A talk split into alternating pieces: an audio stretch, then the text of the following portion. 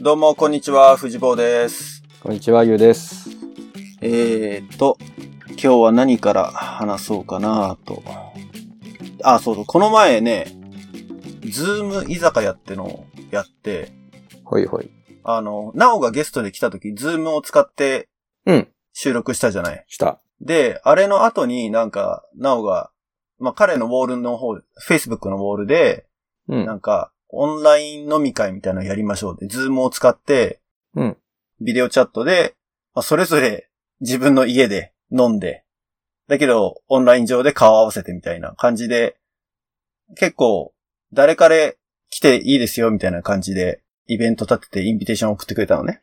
へえ、面白で、まあ、それは、あのー日本時間の夜9時とかだったから、スタートが。い。うん。こっちの朝5時だったの ね。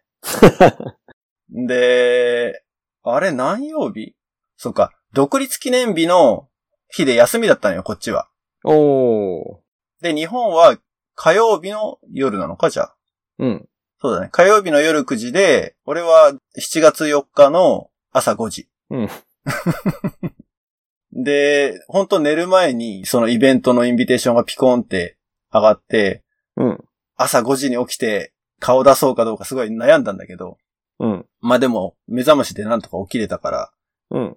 仕事もないしと思って、 うん。ちょっと頑張って早起きをして、そのネット飲み会にビールじゃなくオレンジジュースを片手に参戦したんだけど、 飲まなかったんだ。飲めないよ、朝5時から。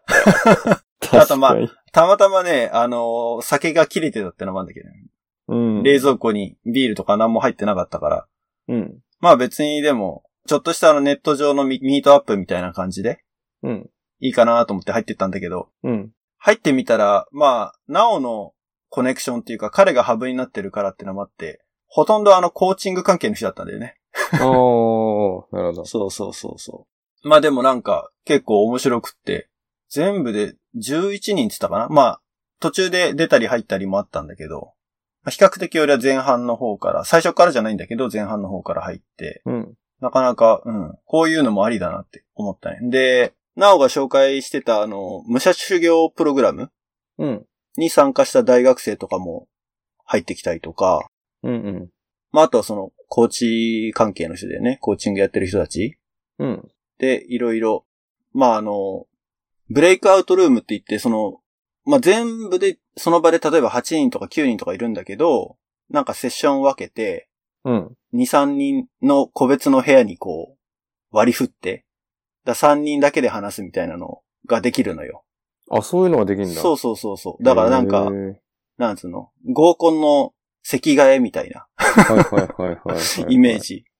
うん。で、、なおがまあ最初の方は適当に振り分けて、この人とこの人は知り合いじゃないからみたいな感じでくっつけたりとかして。そのセッション自体は15分ぐらいで終わりにしてたんだけど、それを3回とかそんぐらい回してさ、やったんだけど、なかなか面白かったから、ゆうももし今度、まあいつやるかわかんないけどね、うーん。あった。ら参加してみては面白いんじゃないかな。へえ、面白いね。で、そこでそうそう、そこで、この話もしたのよ。なおがゲストで、ポッドキャストに出てって、うん。話をしたら、結構その、まあ、内容が、コーチの話だったじゃないコーチングの話だったじゃないんで、うん。その、ズーム居酒屋に来てる人たちもコーチングの人だったってのもあって、結構そっから なんか、あの、シェアしてもらってさ、うん。うん。うん。うん。意外なところで、ラボじゃないところから、ポッドキャストが広まってって、 あるんだけれど。すごいね、じゃあ、もう、業界を超えたね、まずね。ラボ業まず界ねを。、そうそうそうそう そう。コーチング業界にこう、片足突っ込んで、まあ、なおのエピソード以外、コーチングの話は一切多分出ないと思うんだけどね。 すごいね。その、メンバーで考えたのそれとも、今そういうのが流行、流行ってんのかないや、それ多分、なおの思いつきだよ。へえ。思いつきでやってみようって言って、彼がホストして、うん。本当だってその、開催5時間前だもん。その、Facebook のイベントが立ち上がったのが。ほで、本当だから、パッと来れる人みたいな感じっていうか、ジョインできる人で入ってみたいな。まあ、それでも10人以上、ね、10人ぐらい集まったから。う。いや、すごいね。なんか、いや、思ったのは、結構、居酒屋自身が、まあ、直接コミュニケーション取れる場としてさ、うん。まあお酒とか料理をベースに、まあ場所を提供して収益を上げてるわけじゃん。うん。ね、だからこういうオンラインでじゃあじ家にいながら、つまみながら、そういうコミュニケーションが取れるとしたら、それがどれぐらい大きくあるのかな、みたいな。それが当たり前に浸透してきたら。うーん。もう置き換わりではないかなっていうか、俺が主にこうネットのビデオチャットでっていうののいいところは、うん。その、ロケーション関係じゃなくていいわけじゃん。うん。だから今回もね、東京もいれば、大分とか愛媛とかもいたし、うん。で、俺は佐野瀬でしょうん。飲むような時間帯じゃないっていうのはちょっとさておき、 うん。あの、その、場所を超えてというか、場所の制限を超えて集まれるってところがいいとこだから、逆にそういう、今ある居酒屋ってのは、そのローカルのコミュニティでやっぱ集まるっていう利点はあるわけじゃん。うん。だから、まあ、置き換えにはならないんじゃないかな。別物うん、別物。これをだからローカルでやってたらなんか置き換えな感じもするけど、うん。ネットでやるんだったら、場所という制限を超えてやらないとなんかあんま意味がない感じもするよね。うん。いや、まあ、あの、前の回でちらっと話したかもしれないけど、ね、仲間内が浜松で飲食業をやってて、うん、うんね、店舗展開してるって話があったから、ちょっとそこのイメージを持って話をしたんだけど、うん。まあ置き換えっていうよりは、まあ新しい、例えば一人で飯食ったり、家にいてなんかやってる傍らで、そういうのがあったら参加みたいなポジションか。そうだね。だから、どっちかって言ったら、うん。うん、飲み屋に、居酒屋にわざわざ行くっていうほどでも、ほどでもないっていうか、うん。全然なんか、俺の中では別な感じだよね。みんななんかそんな感じで家でみんなリラックスしてて、うん。飲んでる感じだったし、好きなもん飲んで、で、ちょっとお酒通り行ってきますみたいな感じで途中で抜けちゃう人もいたりとか、うん。うん。まあ、ゆるい感じでいいんじゃないかなって。うんうんうんうん。まあそんなにヘビーに飲む人じゃなくて、家にいて飲んでも飲まなくてもどっちもいい人が、うん。まあそういうちょっとじゃあオンラインで繋がってみんなでちょっと軽く乾杯しながら、うん。みたいな軽い雰囲気で家で飲むっていう習慣を作れるかもしれないよね。うん。まあでも好きな人は家でも晩酌するからね。一人でも。なのでその、そのヘビーユーザーの層と、どっちかって言ったらどっちでもいい人の方が多多そうじゃないそうでもないから。どう思うその、パイとしてて。わからない、それは。どちらかっていうと俺はお酒は飲むのは好きな方だし、うん。お酒飲みながら喋るのも好きな方だから、家でも必ず飲む必ずではないな。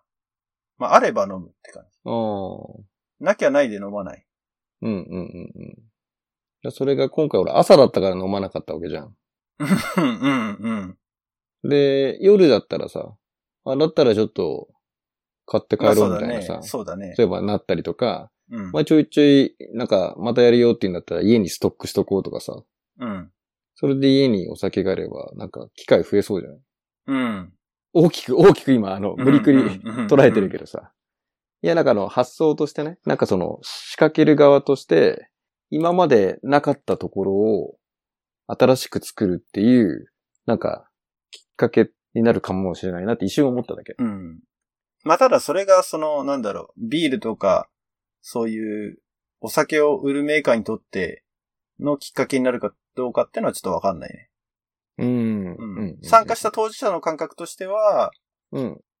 まあ、お酒はどっちかっていうと、2番目で、コミュニケーションの方が1番って感じがしたからね。うん、うん、ううん。ん。あそう、ごめん、その、このオンラインで飲もうっていうその企画の中身の手前で今俺が話しちゃってるけどあさ。あ、そうか。 今視点が例えば居酒屋のビジネスだとか、まあ、俺のお客さんである、えーそのビール業界の人たちとかさ、うん。まあ、新しく多分その、何かお酒を飲むっていうきっかけを多分作ろうとしてる人たちだからさ、うんうん。まあそういうところになんかアイディアとかヒントになるかなと思ってちょっと今突っ込んでみたんだけど。 ごめんごめんなるほど。でも中身自体も面白いね。個別に2、3人でくくってグループでその中でだけで話できるとかっていうのは。そうそうそうそうこれ面白いね。うん。うん結構面白かった。まあその方がね、結局わーって、本当のリアルの居酒屋でも、集まってても結局そのテーブルの4人ぐらいでしか話してないし、4人の中でも結局喋ってるの2人だけみたいなうんうんうん、うん。シチュエーションは結構ありがちで、うん。まあそういう意味だと、ビシッと区切られて完全に個室みたいな感じになるから、うん。それはそれで隣が全く気にならないで、ね、話もできるし、うんう。ん。まあ、面白い体験をさせてもらいました。いや、面白い。すごいね。これこそなんかテクノロジーの変化でコミュニケーションの取り方が、まあ今まで本当集まんなきゃっていう発想がなくなるもんね。そうだね。場所が超 えて。てか俺、ナオ以外誰も知らなかったしね。まあそういう人も他にもいたと思うんだけど。うんうんうんうん。そういう人たちって例えばそこでコミュニケーション取って、じゃあ繋がろうみたいな。さっき言ったあの、アナザードンっていうメディアを紹介したりとか、あと何 ?Facebook で交換したりするの友達になったり。うん。Facebook でフレンドになった人もいるし、まあ、最初のね、きっかけ、そのイベント自体が Facebook の中で起きたことだから。あ、そっかそっかそっでか。うん。いしまった。俺来てたのかなや、俺がね、インビテーション送ったんだけどね。俺にうん、そう、ほんと直前。 開始5時間前に、あ、ゆう来るかなって思ったけど。気づいてなかったかも。ちょっと出張中だったかもしれないね。まだ、これもほら、ちょうど今、俺、独身生活なので、お朝早くだったから、家族いてもあんま関係なかったところあるんだけど、うん。もう、1ヶ月以上か。うん。ね、家族が日本に帰ってまして。なるほど。で、まあ、いろいろ一人じゃないとできないことをコツコツやったりとか。お、まあ、いつもやってることなんだけど、あの、断食断食。断食って言うとすごいなんか、ちょうどあの、ラマダンと時期が被ったってのもあって、うん。変な誤解をしてる人がいるかもしれないけど、うん。あの、宗教的な話じゃなくて、あの、あくまで健康的な話で、うん。家族帰って一人でこっちにいるとき、大抵いつもやってんのよ。5 days fasting プログラムってのがあって、うん。 fast and cleanse だったかなうん。うん。ってのがあって、なんかそういうサプリメントがあって、で、それをまあ Amazon でに30ドルぐらいで買ってさ。うん。で、5日間、まあ断食って言っても全く何も食わないんじゃなくて、そのサプリだけを飲んでるんだけど、うん。とあと、フルイッドは OK。ジュースとか、水とか。うん。それがね、もう最初にやったのは4年とか5年前ぐらいだけど、うん。これがすごいのよ。うん。あの、目的はデトックスでさ、うん。体の中のまあ不要なものを外に、体の外に出しましょうっていうもので、うん。まあ腸内洗浄っていうとちょっと違うけれど、うん。これも本当かどうかわかんないけど、その腸のひだひだがあるじゃない。うん。このひだひだの、 食事中の人いたら申し訳ないんだけど、ひだひだの間にこう食べ物のカスがうん。蓄積される可能性がある。うん。まあそんなのはないっていう説もあるんだけど、もちろん。うん。まあそういうのをまあ、綺麗さっぱり、腸をクリーンアップしましょうっていううん。目的なのね。だから、そのサプリも、普通の、あの、ピル型のサプリもあるんだけど、肝臓用とか、うん。あの、コロンクレンザから小腸うん。とかいろいろ、うーんと4種類あるのかなピルが。と、あとは、粉末の食物繊維うん。があって、それをジュースに溶かして飲むんだけど、その食物繊維がほんと根こそぎね、なんだろう、この胃腸の中の、まあ、胃はツルツルだからないけど、腸のほんとゴミ掃除をしてくれる感じなんだよね。あそれが結構なんかね、気持ちよくっていうか、まあ、お腹はすくんだけれども、うん。なんか、綺麗になった気がするっていうか、 中見れないからわかんないんだけどね。自分で中見れないからわかんないけれど、うん、根こそぎ取れる感じは本当にするのよ。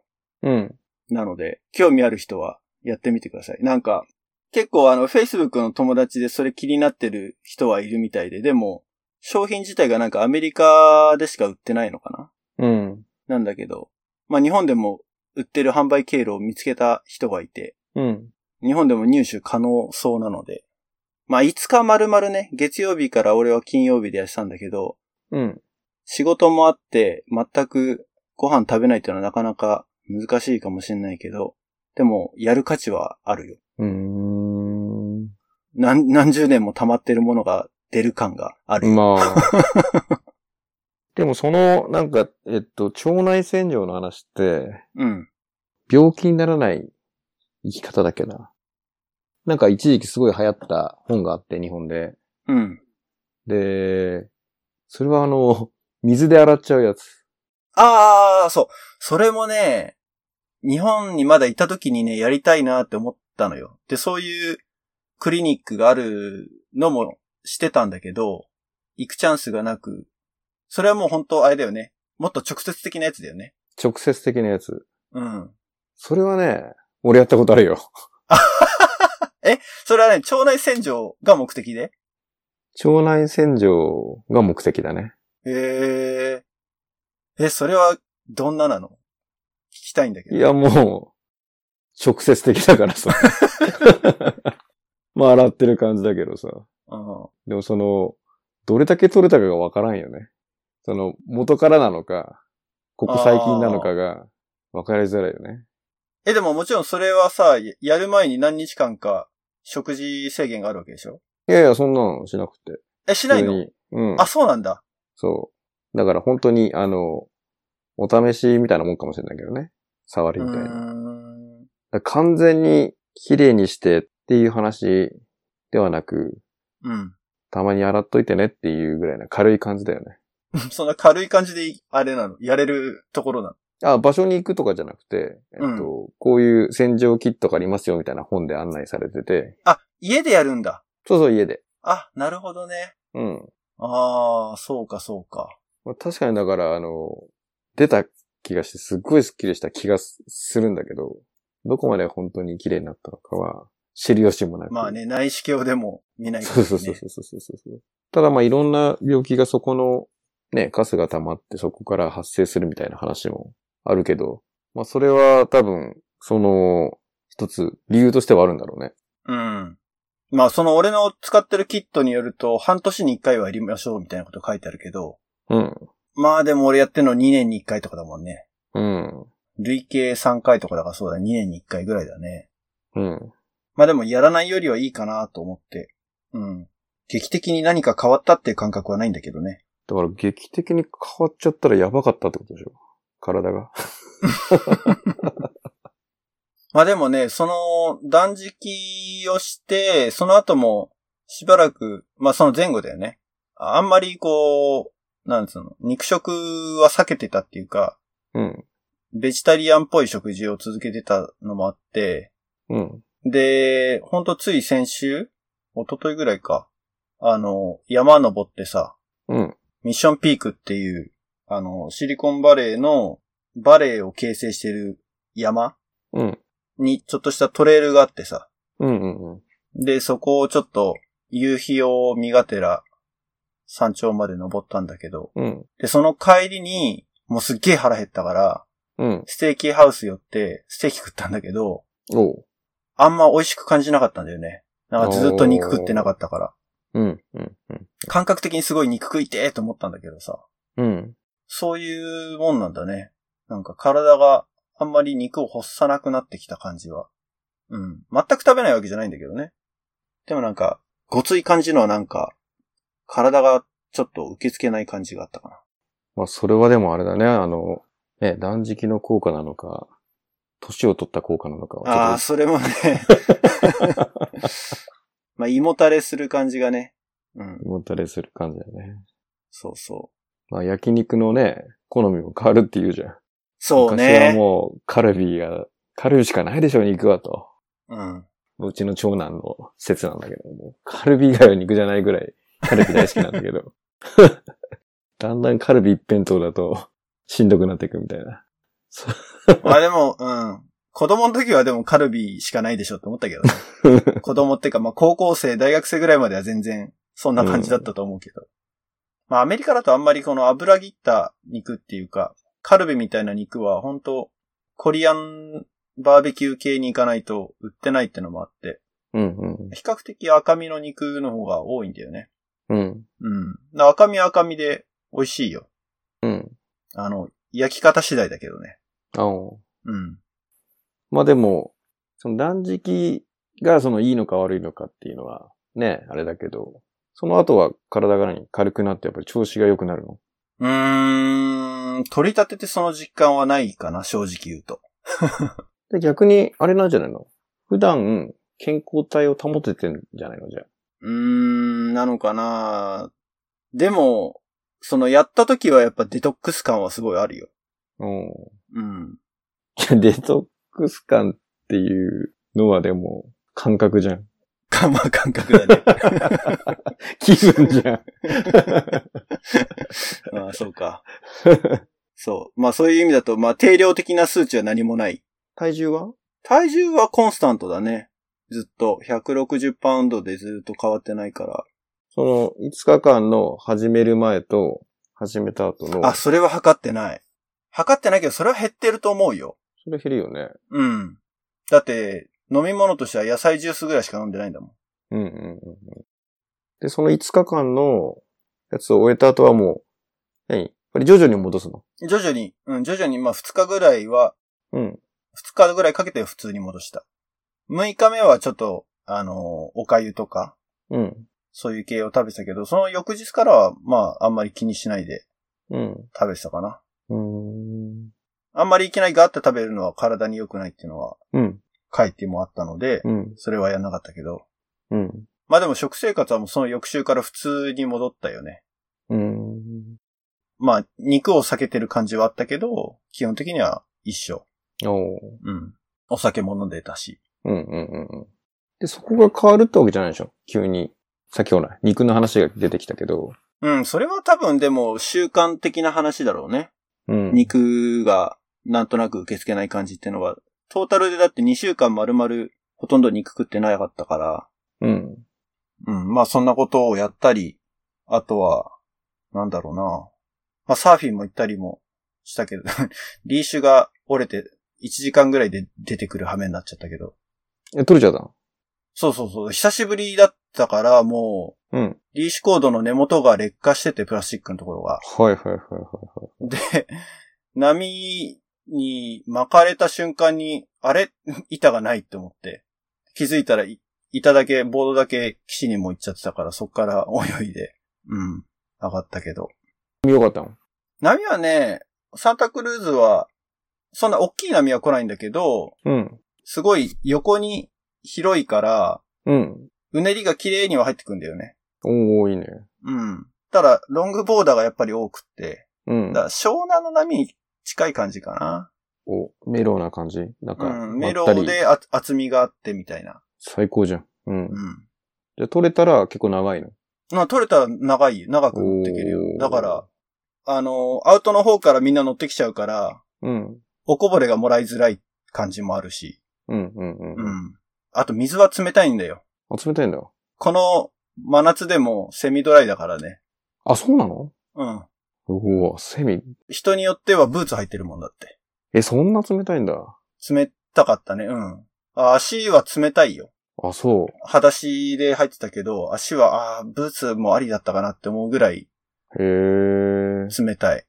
寒流だからさ、アラスカの方からずっと流れてくる寒流だから、はいはいはい。西海岸は。うん。波待ちしてるちょっとほんと5メートルぐらい先にラッコがぷかぷか浮いてたりとかね。 かっこいいんだ。ラッコがいる、可愛いへえの。が。あと、うん、イルカも前見たことあるし、うん、うん、うん。イルカ相当遠くだったけど、うん。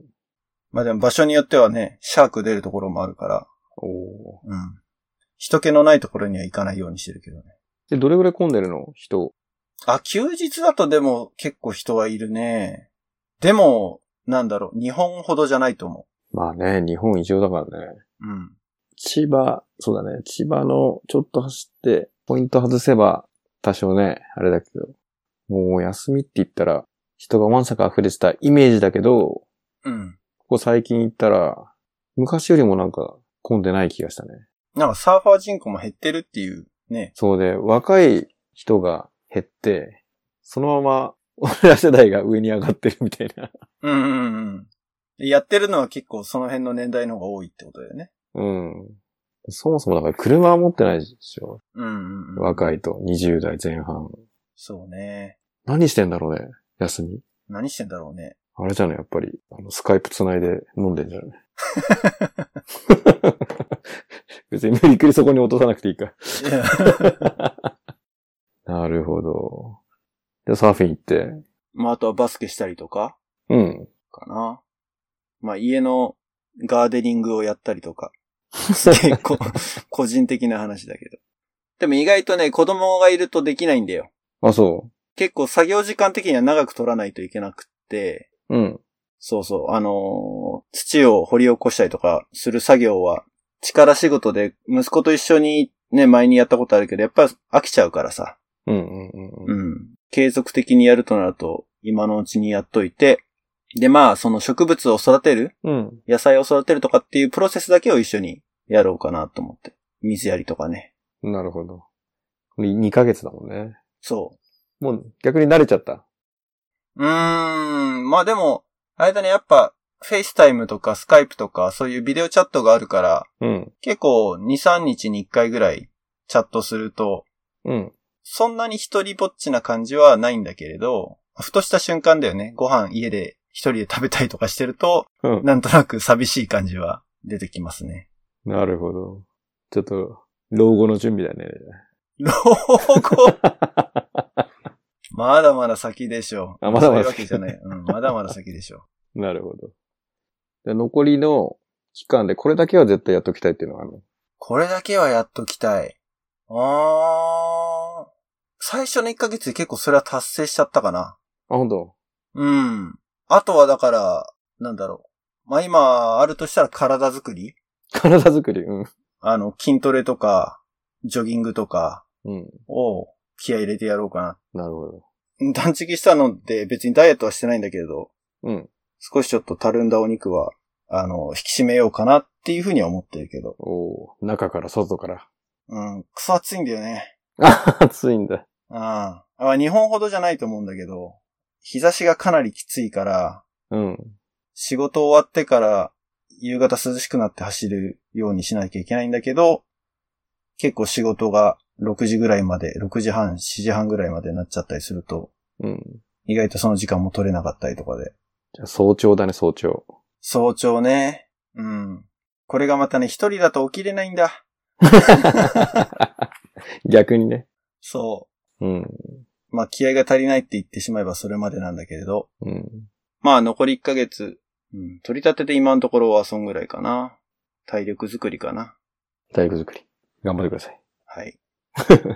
で、そう、だから家族は今日本に行ってて、うん。前のエピソードでも話したかな、あの、日本の学校に息子が留学っていうとちょっと違う気もするけれど、普通に体験入学みたいな感じで受け入れてくれんだよね。おー住民票を入れた地域のうん公立の小学校に。あ、そうなんだ。へーそうそうそう。で、それで、まあ息子もそこに入って、今、嫁さんの実家にいるから、うん。嫁さんの母校に当たるんだけれども、うん。小学校が。うん。で、そこに、もう1ヶ月か、ね、行って、いろいろでも、そのフェイスタイムとか、息子の話を聞いたり、あとはまあ嫁さんから話を聞いたりしてるんだけれど、結構いろいろなんか、異文化的な問題が発生してるんだなっていうあ、そうなんだ。話も結構なんかね、あってね。うん。まあすごいなんか、こう話しちゃうと、ネガティブな話に聞こえちゃうかもしれないけど、まあ感覚的には転校生と同じ立ち位置なんだよね。うん。アメリカから来ました。で、で、みんなはもう1学期4月からクラスにいるけど、そこに6月の中旬からボンといきなり入っていくわけだから。うん。まあ、うちの息子はもう、うんと、キンダーで1年学校生活をやってるから、うん。学校ってのがどういうものかっていうのは分かってるんだけど、やっぱり日本の学校とアメリカの学校の違いっていうのもああるのと、うん。あの、もうそのクラスの中である程度コミュニティが出来上がってるわけだよね。そうだね。できるようね。ん、そうそう。そこに入っていくのがやっぱり結構エネルギーがいるっていうか。一番最初に言ってたのは、周りのクラスメートからいろいろ変だ変だって言われるんだっおう。ていうのよね。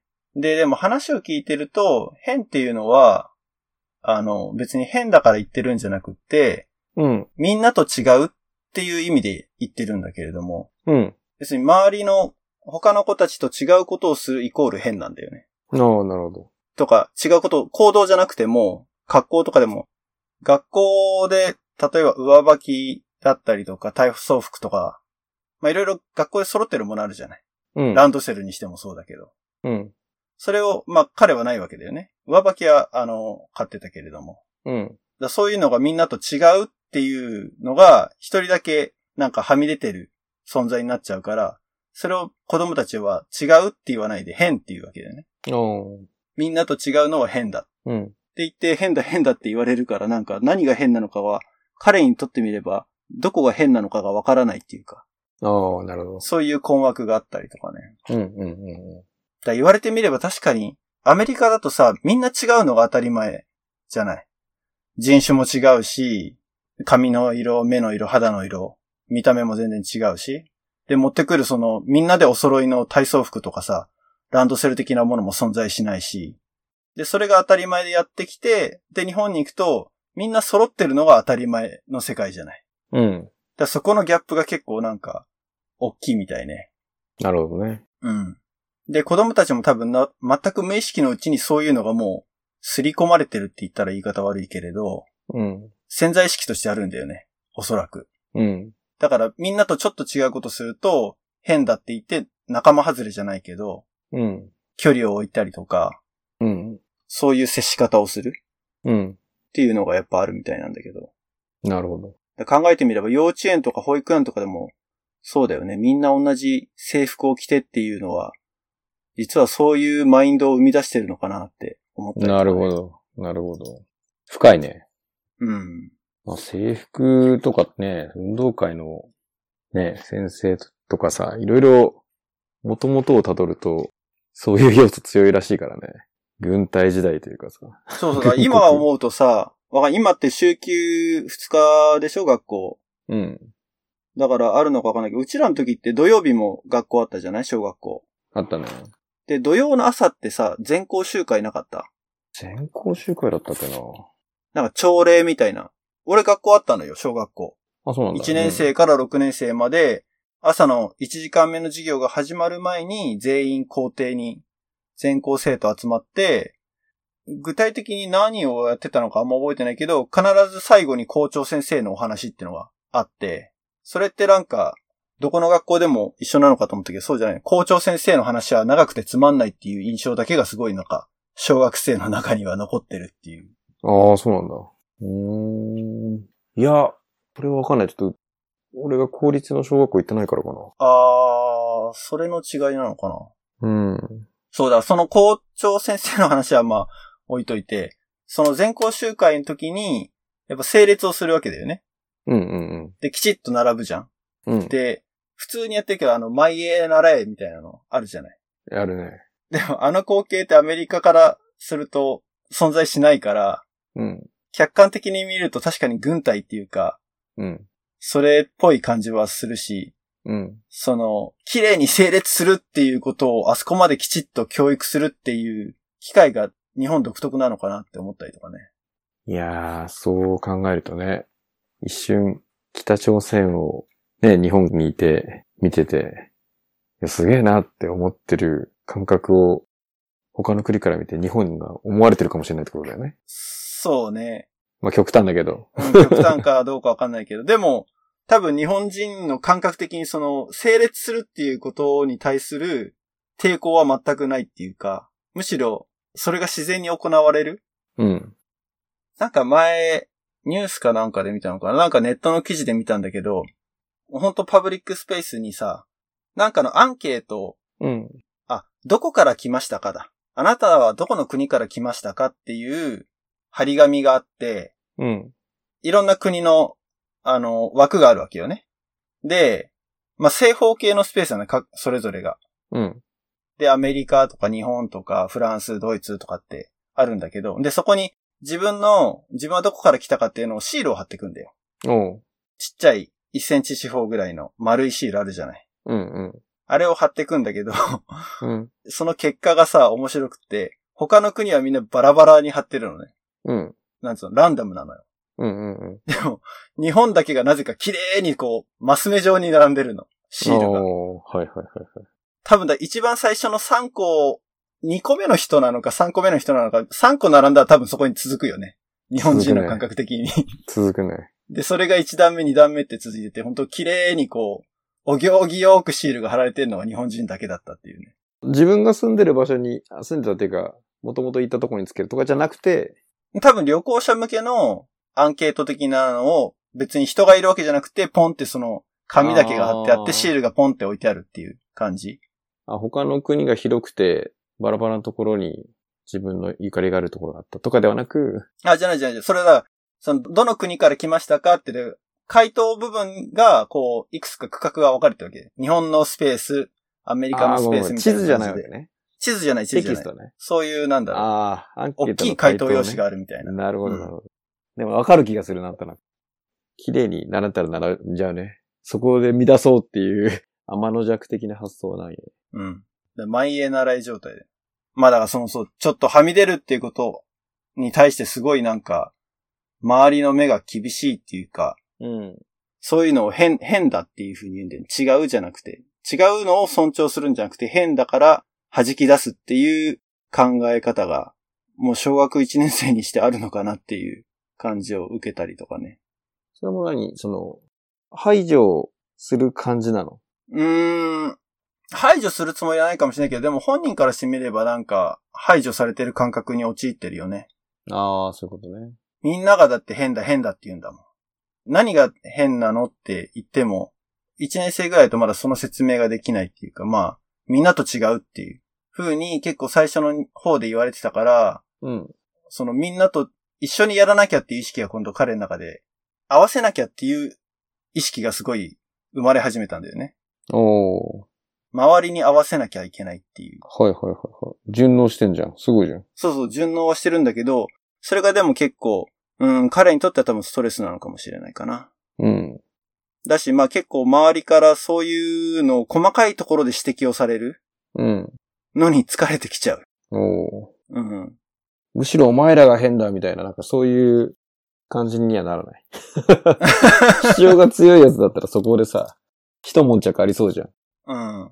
そこは順応するっていう形まあで、も、別に仲間外れにされてるわけじゃないけれども、うんまあ自分からその輪の中に飛び込んでいこうっていうところはすごい、あの、先生からも生きる力があるっていうふうに評価されたりとかなるほどし。てるみたいで、うん。うん。まあ、たくましくやってるみたいだけどね。うーん。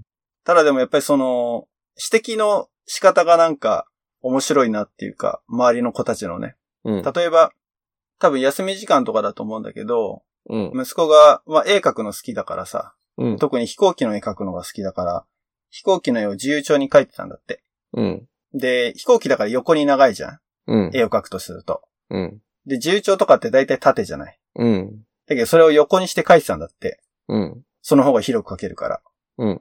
そしたら、隣の席の子とか、周りの子に、ノートは縦に使わなきゃダメなんだよって怒られたとか。えー。横に広いんだから横に書いていいじゃんで、自由帳なんだから自由に書けばいいじゃんっていう風に思うんだけど、まあ彼もそう思ってんだけど、うんそういうのを否定されちゃったりとか、うん。あとはトイレうん。休み時間にトイレとか行ってさ、うん。まあみんなが来るから並ばなきゃいけないじゃん、待たなきゃいけないじゃん。うん。で、男子便所だと、ね、小と大と、まあ個室とオープンスペースとあるわけじゃない。うん。で、基本的にみんな小の方でするんだけど、うん。個室がいしたからってヒューって入ってしてたら怒られたみたいな。怒られんのそう。おしっこはそっちでしちゃダメなんだよ、的な。えで、アメリカってさ、どこのトイレもさ、あの、日本と全然違うじゃん。違うのよ。ってのは、数的に、ー。うん。小と個室とあったらさ、日本って多分、7、3ぐらいの割合じゃないうん。小の方が7で、大の方が、あの、3ぐらいじゃん。うん。感覚的に。うん。でもアメリカって、5対5か、もしくは、1対2ぐらいなのよ。えー。 1対2で個室の方が多いのね。うん。うん。うん。だから、ショーの方が埋まってたら、個室に入るっていうのは結構普通に起起こるっていうか、だかうん。らその感覚からすると、なんで空いてるとこ入らないでこっち並ばなきゃいけないんだって感覚になるのはすごいわかるなって思うしね。うん。うん。まあ学校のルールなのかもしれないけれど。どうなのかなそういうのを子供たちが喋ってこないから知らないだけなのか、なんか違和感があるな。こうなってんのかなたまたまそうなのかでも自分たちが小学校の時も確かに個室には入らなかったよね。個室に入ると、あれじゃないのやっぱり、台してるといじられるみたいなのがあるんじゃないうん、そうそうそうそうそのだけど、おしっこをするから、台の方に。でもダメじゃないよね。う。 まあね。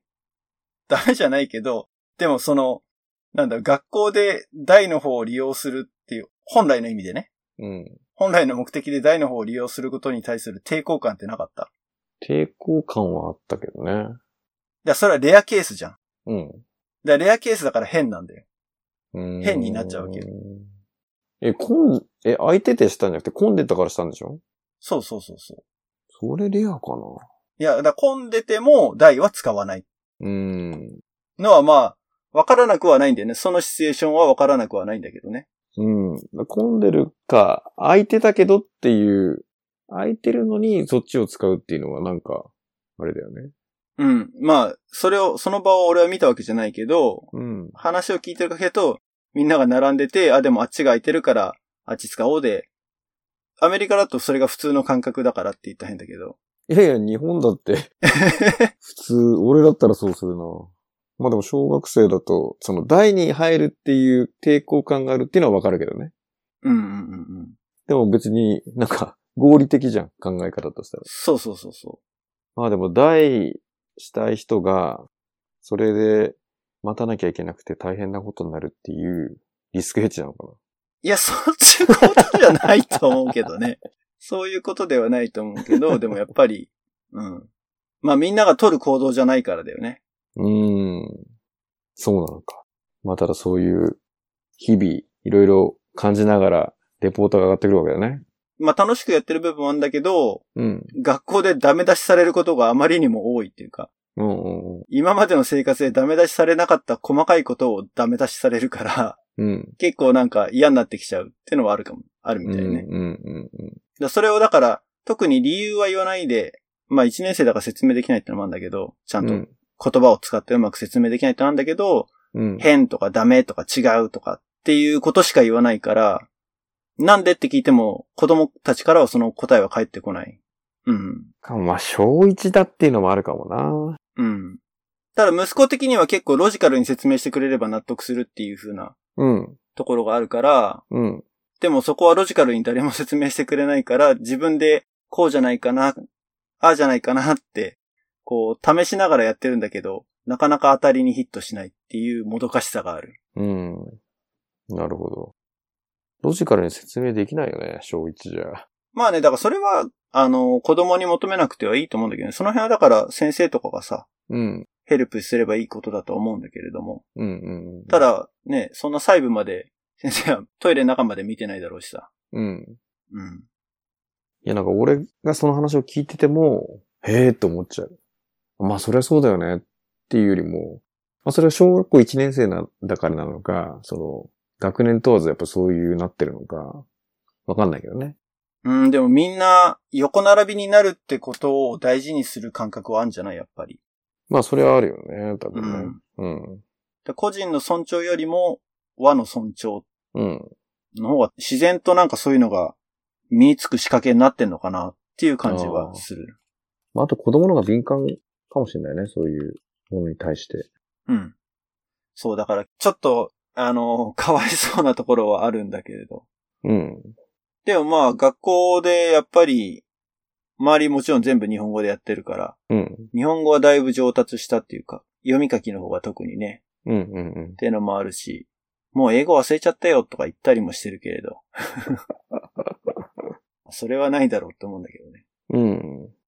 ただやっぱりまあその、ね、学校環境の違いが結構浮き彫りになったなっていう。うん。うん予想はある程度してたけどね。もちろん。う。うんんうんでどっちに転ぶかなってそう。ヒーロー扱いされるか、うん。逆にそう、異端児扱いされるかうん。のどっちかだろうなと思ったけど。クラスにはその外国人を親のルーツに持つ子とかは少ないのいや、それはわかんない。いなくはないんじゃないでもそれとはまた違うでしょ。だって仮に外国人の親がいたとしても、うん。小学校に上がる前のその保育園とか幼稚園っていう家庭から日本のシステムの中にいたらば、なるほど。感覚的には同じでしょ。やっぱ日本にいたら。ううんんうんうんうんまあ、ほら、変な話だけど、やっぱり外見で、そういう、両方、お父さんお母さん日本人じゃない子供とか、その外見が違うことによって、何か行動が違うっていうのは、なんか、自然に受け入れられるかもしれないけどさ、うん。お父さんお母さんが日本人で要するに、姿形が、まあその、もろ日本人の子が、の行動が、普段の日本で生活してる子と違うと、より目立つのかもしれないね。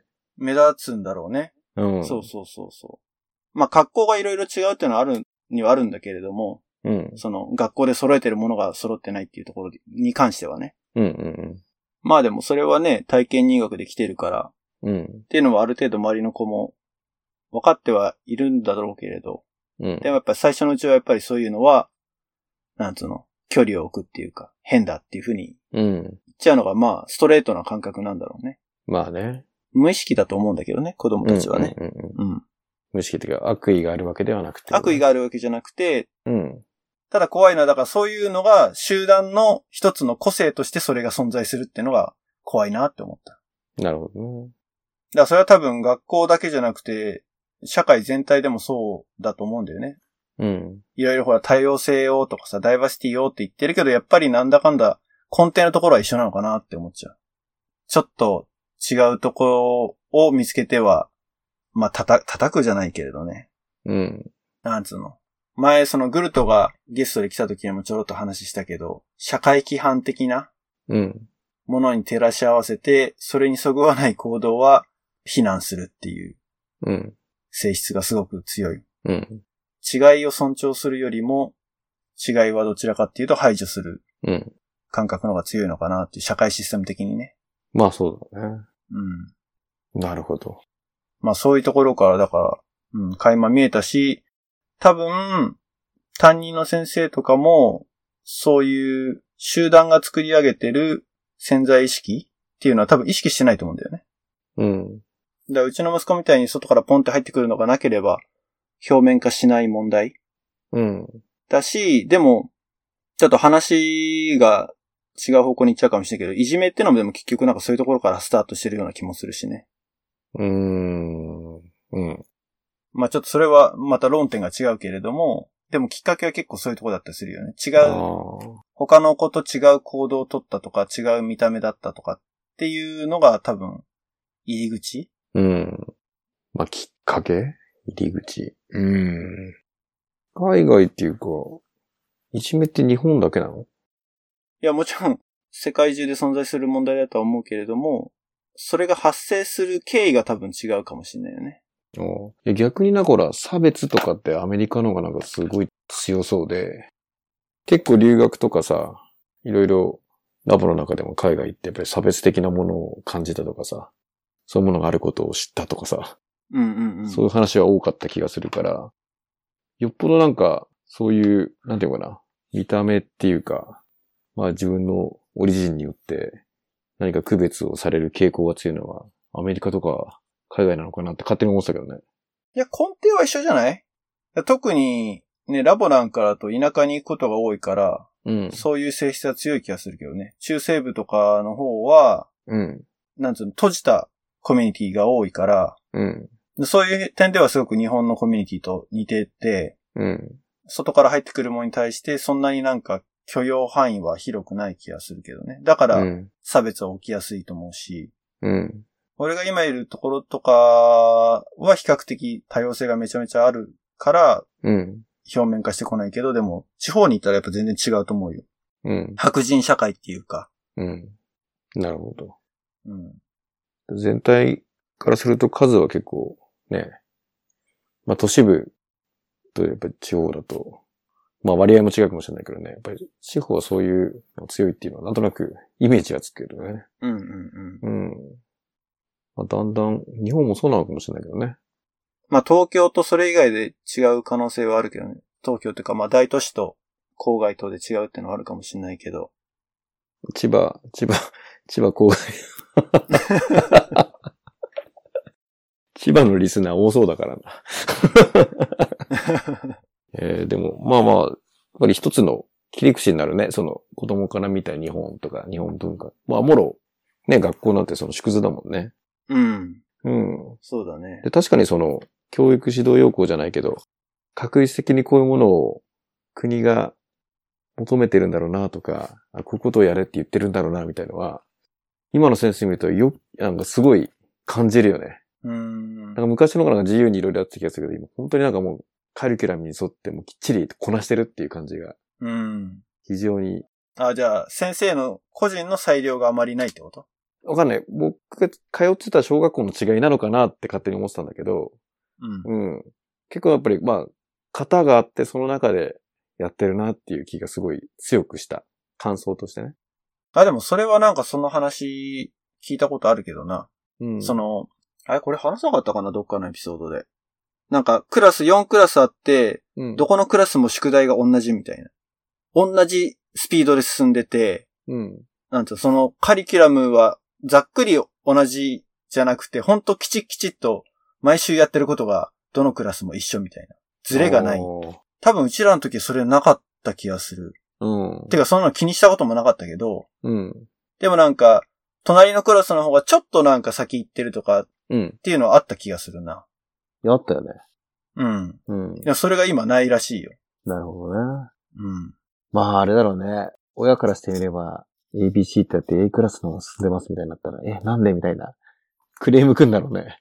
そ 親かな。いや、なんかそこまで指導してんのかな。なんか親な気がするな。親対策。 う。うん、だとは思うけどね。うん。とにかくだ、差をつけないように、だから結局それだよ。そうんうんの、うん出っ張らないようにするわけだよ。はいはいはいは横をとにかく揃えるっていうことの方が、い。うんすごい執着があるんだよ。学校システム自体に。なるほど。それは、そっか、システムなのか、ニーズなのか。 いや、親からのクレームを積み重ねてそうなったのか。まあ、ただ確率的なっていうところは、わかるね。それもだから親からさ、クレームが来るってのは他と違うことをするから、そういうふうに言われるわけじゃん。だからその他と違うことっていうのが、尊重されない社会だからそうなっちゃうんじゃないのうーん。まあ、そうだね。だからそうならないように先生も防御するっていうか、うん。した結果として全クラス横並びっていうことがうん。起こるんじゃないかな。うん。で、ある意味先生もそういう状況に置かれてるわけだよね。そうだろうね。はみ出ないようにっていう。だうかん。らそれはやっぱ社会全体がそうなんじゃないかなっていう気がするけどね。なるほどね。うん。まあ確かに。逆にその、まあ僕がたまたま、去年、一昨年かな、その、授業参加行った時に、うん。あれ、この先生は多分これ、オリジナルでこれを扱ってるみたいなのがあったのよ。なんか本をたまたま持ってきて、うん。本の読み聞かせをしてくれたのね。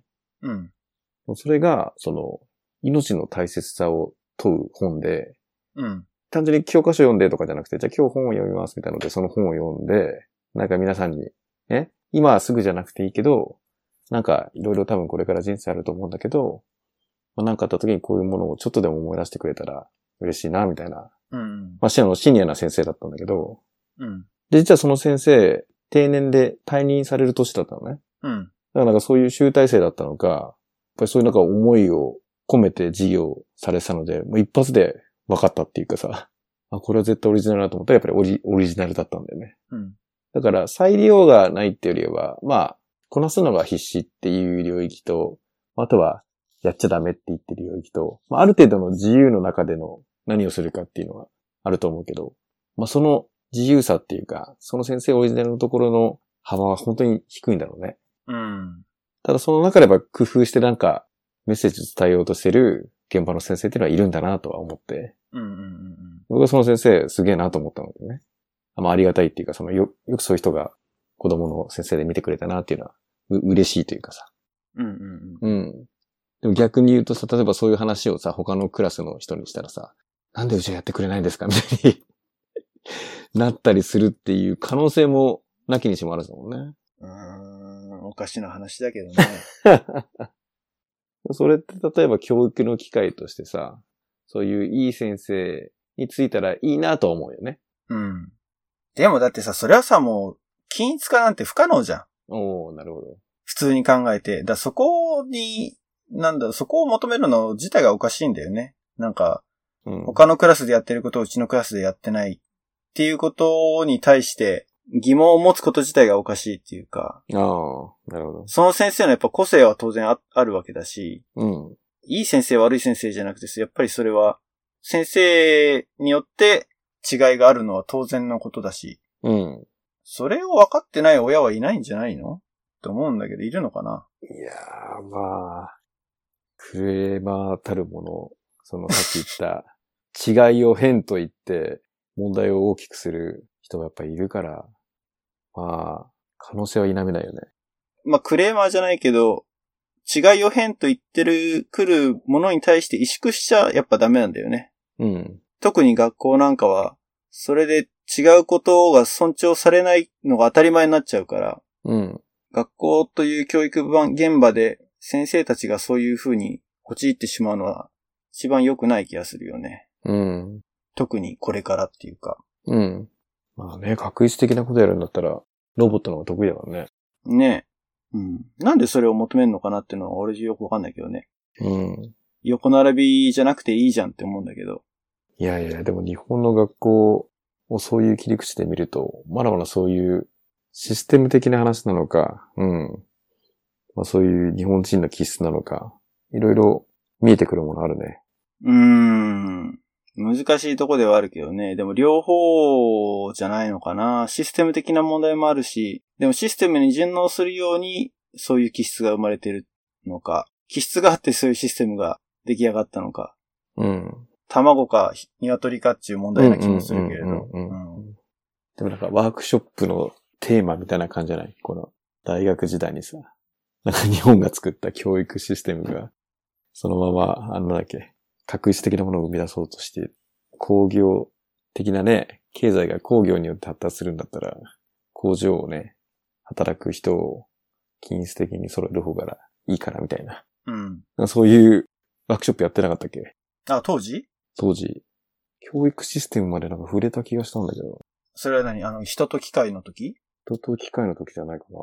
まあでも多分そのシステム自体の生まれた場所は高度経済成長期におそらくあって、うん。ただでも今現代においてはおそらくそういった仕事はもう人間のやることじゃなくなってくるから、うん。確実にね。うん。だからそれを量産すること自体はもうなんか何ら価値がなくなってきてるわけじゃない。うん。やっぱりだからそこを教育から変えるべきなのか、ゴールを変えればそこにつながるシステムが変わるのか、うん。まあ、社会というか経済の動き方としては後者なのかなって気はするけどね。うん。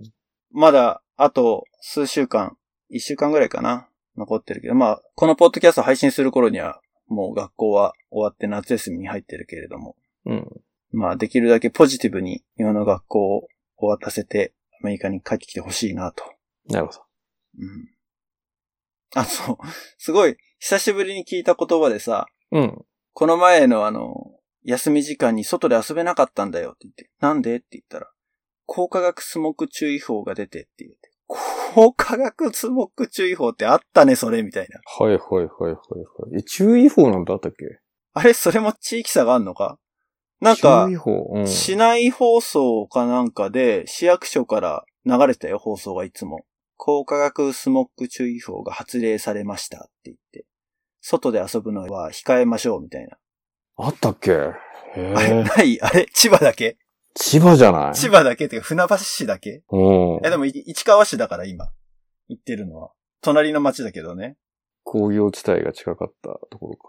横浜も、えええ、高化学スモック注意報って、だってあれ気象庁から出されるもんでしょええそれで外に遊べなかったっていう記憶はないな、俺。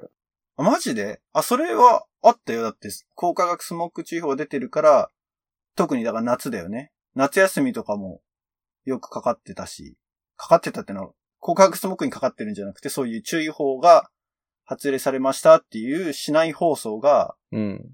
はよく聞いた記憶がある。あ、そう。あれ忘れてんのかなちょっと後で見てみようよ。でもちょっと驚いたのは、高化学スモック注意報がまだ出るんだって思って、はいはいはいはいはい。なんか、感覚的にはさ、それこそ、上海とか北京とかからあの、 PMA。すごい、うん、ね え、経済発展してるようなところの郊外的なイメージだったけど、うん。東京でもまだそれ残ってるんだってのも結構びっくりしてさ。いや、ちょっとびっくりだね。あ、びっくり。うん。聞いてみよう、子供に。うん。うん。聞いたことない。マジであ、そうなんだ。うん。そう、だから高化ガス目注意報が出たから、うん。休み時間外で遊べなかったって言ってて。ええで、高化ガス目って何って聞いたら、空から毒が降ってくるのつって言って。あんまりそこ、その辺はちゃんとなんか教えてもらってないみたい。な、何者であるかっていうのは。とにかく空から毒が降ってくるから外で遊んじゃダメなんだ。言ってたけどね。うーん。発令状況とか、注意報みたいのって、出てはいるんだね。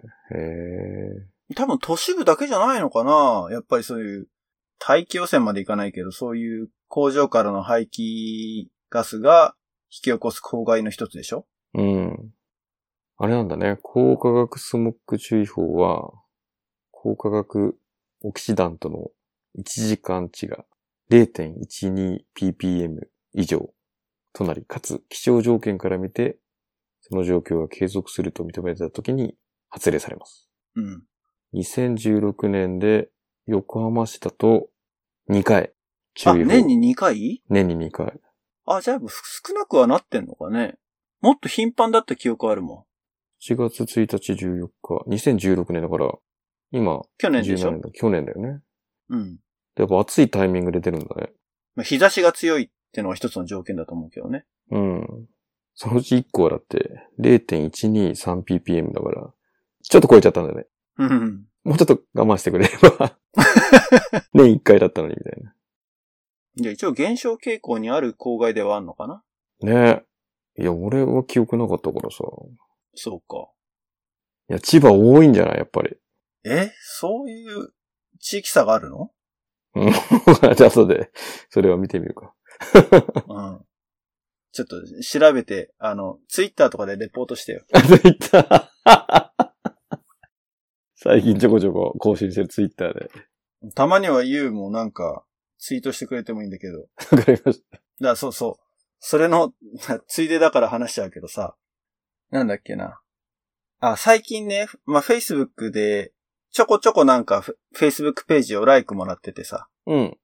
で、チューブの、うんと、荒川先生って、球体やってる方がいて、うんその人のポストをアナザードーンで何度かシェアさせてもらったのね。うん。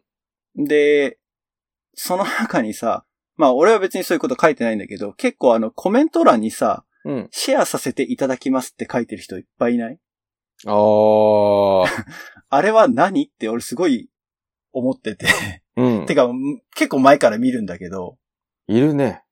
あのーはい。そういうのを、お断りを入れる方はいますね。あれはどういう感覚なのってかわかんないか。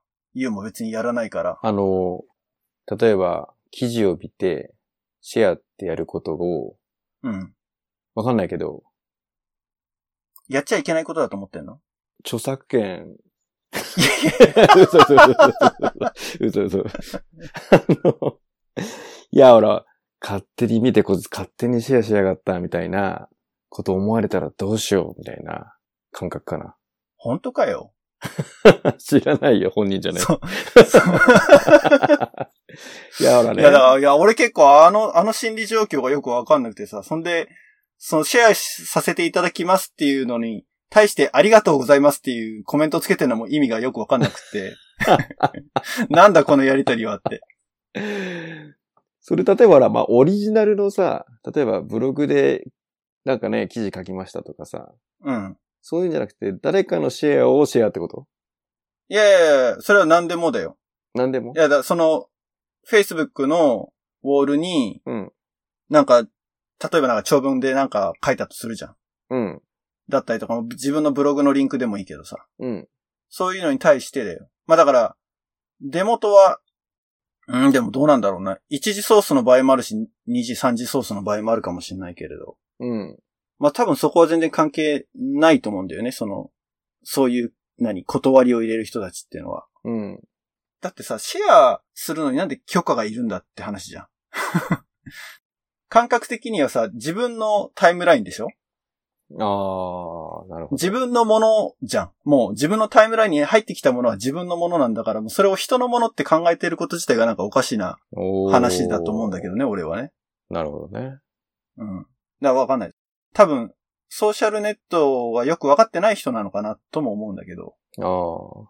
まあでもなんかそこを掘っちゃうといろいろ広がっちゃいそうだけどさ、うん。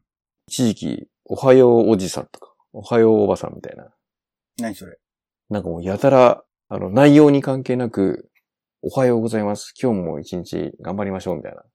そういうのを、もうひたすら書き込みまくる人がいて、それはコメントにコメントに。人のうん。人のスレの コメントにそう書くのそう。で、まだ、内容に被せてさ、うん。なんか、ああ、感想とかさ、反応を示すんだったら、うん。まあちょっと、しつこいっていうか、あの、まあ、ね、あの、人懐っこい人のかな、みたいな。まあだいぶ今言葉選んだけど、あれ だけど、ずいぶんポジティブな内容ですねまあ明らかに、その、大量に書き込むことをうん。何かのなりわいとしてるんじゃないかぐらい、うん。書き込んでる人がいて、ただどうやらこれはなんかその、意図があるっぽくらしくて、え、ボットじゃないのそれ。ボットじゃないんだよね。生身の人間なの生身の人間。ただ、その、発想はそのボボット的発想だと思う。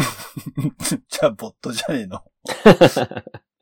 いや、まあ人がやってるか、きあの、手を機械的に動かしてるかは置いといて。うん。だそれが、あの、Google の非リンクじゃないけど、まあ、要するになんかいろんな人と繋がっていろんな書き込みをしてくれてるとそこがすごい盛り上がってるように見えて、あそれがなんちゃらスコアに影響があるみたいな。ー、SEO の一環ってことえっとね、なんか個人的なその、その人の影響力を見るスコアみたいのが、なんか見れるやつがあるらしいのよ。うん。俺はそれ別になんか試したりやってりはしてないんだけど、うん。ただそういう、その、なんていうのかな。まあ、ある程度、非リンクいっぱいばらまくじゃないけど、もういろんなところに書き込んでいろんな、まあ、いいね押し合ったり、そのいいねの数とか、うん。反応とかを盛んにし合って、そういうスコア値を高めてみたいな動きをしている人たちもいるみたい。ごめん、ちょっと話が全然ずれちゃったけど。だからなんかあの、そういうので、まあ、ある意味、ご挨拶かもしれないね。最初のそのあら、話が戻るの、そこでそう、。話をシェアさせていたシェだアきさませすてく問ださ題。い。だから別にそ、今回のその書き込みが悪意にあるようには思えないけど、うん。だから不必要に絡んでコメントを残して去っていく人たちがある一定の割合で、こういう SNS 上にはいるなっていうのは思ったんだけど、あーまあ、うん。いるけど、そういうのは、要するにスパマーって言われる人たちなわけじゃん。ああ、スパマーっていうんだね。なるほど。ううんん、うん、スパムなわけだから、 うん。うん、あのーブロックすればうん。それまでっていう話じゃないの。その、うん、うん。おはようおじさんみたいな人たちってのは。はいはいはいはい。うん。今回のやつは普通にあの、ご挨拶というかお断りを入れていくのは、あ、そうそうだ。それ結構、だからそういう人たちが多いなと思ってるんだけど、うん、見てると、多分あんまり、なんつうの、ネットの世界に長くいないって言ったらいいんだけど、う。うんん。まあ、比較的ちょっと年齢の高い人だったりとか、なのかまなあっていう。そうだろうね。うん。まあ、あれじゃないかな。何か借りて、その中、ね、情報をシェアさせてもらって他に共有するっていうことに対してやっぱり一言言っとかなきゃなっていう心理が働いてんじゃないやっぱり。あの、お断り入れとかなきゃな、みたいな。うん。リスナーの人でそう思ってる人がいたらだけど、それはもうすでにあなたのものだから、 あなたがどうこうしようが自由ですよ。あの、 そうじゃないものはパブリックにするなって話だからさ、 なるほど。シェアされたくないものはね。確かに。俺は受けたことないよ、そのコメントはね。うん。シェアさせていただきますっていうコメントをもらったことは今まで一度もないんだけども、うん。あの、だから二つあるよね。その、それをためらってシェアをしてない人がいたら、いや、そんなの気にせずにどんどんシェアしてくださいっていう話と、うん、 あえてそれを書き込むなって話でもないよね。シェアしたよっていう報告をくれてるかもしれないじだその意味 が俺がわよくわかんないんで。だなそれをな、なぜオリジナリティのある人に報告するのその内容をシェアしたんだよっていう気持ちを受け取ってほしいかもしれないし。うーん。だそれは、その人の気持ちだからさ。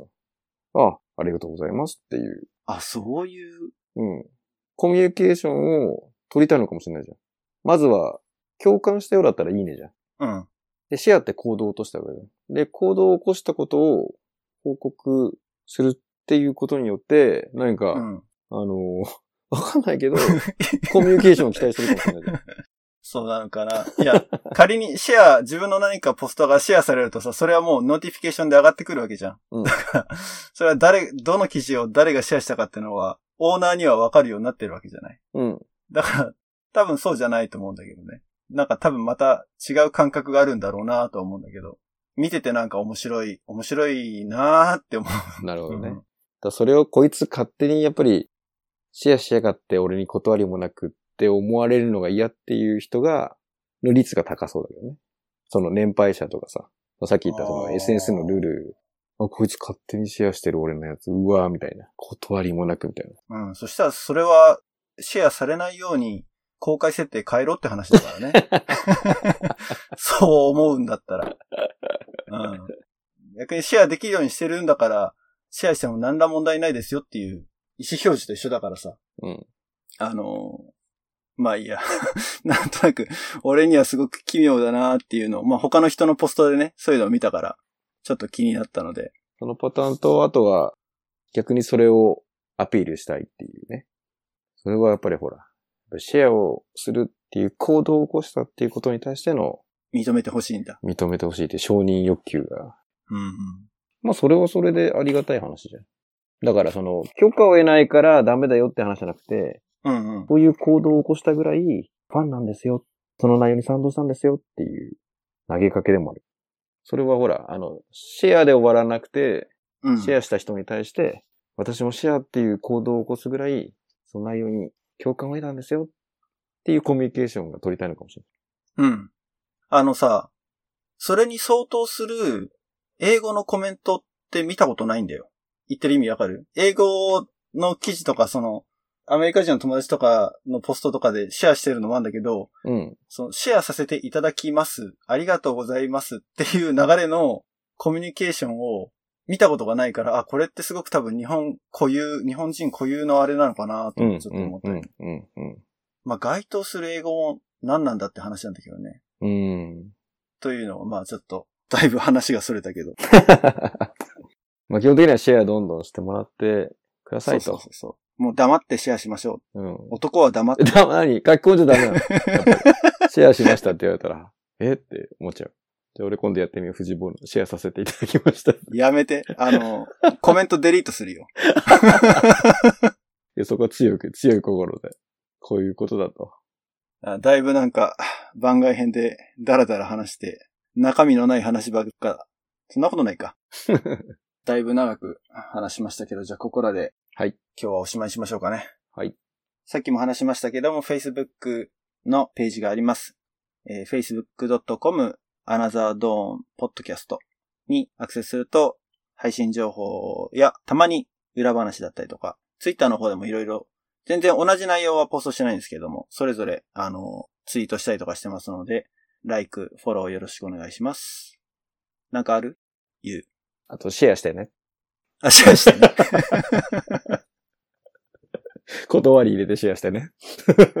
なんかね、ゆうとかも自分で、ポッドキャストに関連がありそうな記事とかあったら、好きにポストしてよ。ツイッターもね、何年やってないから。そうだね。ちょっと見てみます。はい。やってみてください。はい。えー、次回8月15日ですね。夏休み真っ只中ですけれども。お盆です。はい。お盆ですね。お盆か。そうです。おそっか、それが日本にはあるんだな。うん。夏休み俺今回取れないからさ、おー。あの、有給が残り少ないので、うん。うん、夏休みは取らずに、この夏は乗り切ろうという感じですけど。ほい。ということで、じゃあまた、えー8月15日にお会いしましょう。それではごきげんよう。さよなら。さようなら。